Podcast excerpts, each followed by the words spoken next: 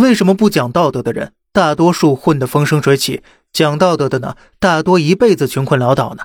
那些丧尽天良的，没一个是相信善恶有报的，期待苍天有眼的，都是受尽委屈、求助无门的老实人。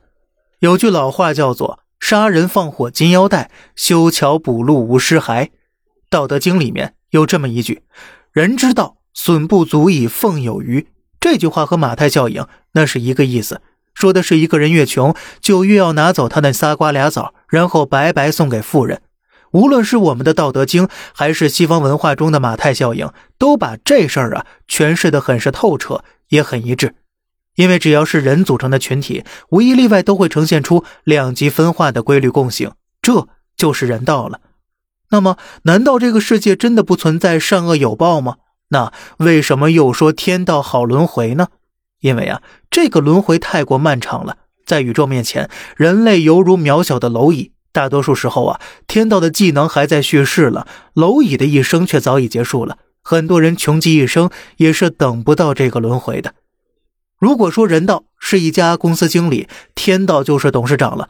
董事长的确权力更大，但他数百年才来公司一次，今天罚不罚你，给不给你发奖金，那可都是经理说的算呢。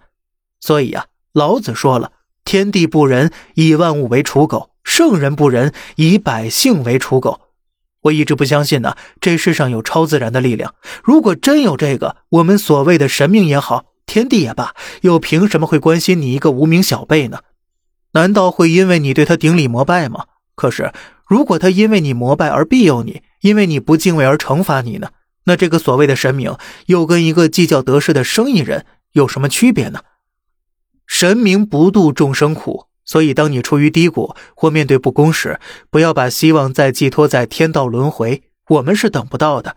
而能够救自己的呢，只有自己，那就是理解人道的共性，也就是洞悉人性。因为大多数时间里啊，都是天道无亲，恶鬼横行，而那把真正能屠龙斩鬼的利剑呢，就是对人性的洞察了。好了。这里是小胖侃大山，每天早上七点与你分享一些这世上发生的事儿。观点来自网络，咱们下期再见，拜拜。